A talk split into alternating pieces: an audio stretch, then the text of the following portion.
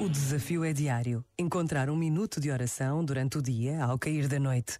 Pode ser um minuto de silêncio, de escuta ou até de escrita. Uma oração que alguém já rezou, uma música que se ouve, algumas palavras que escrevemos no telemóvel.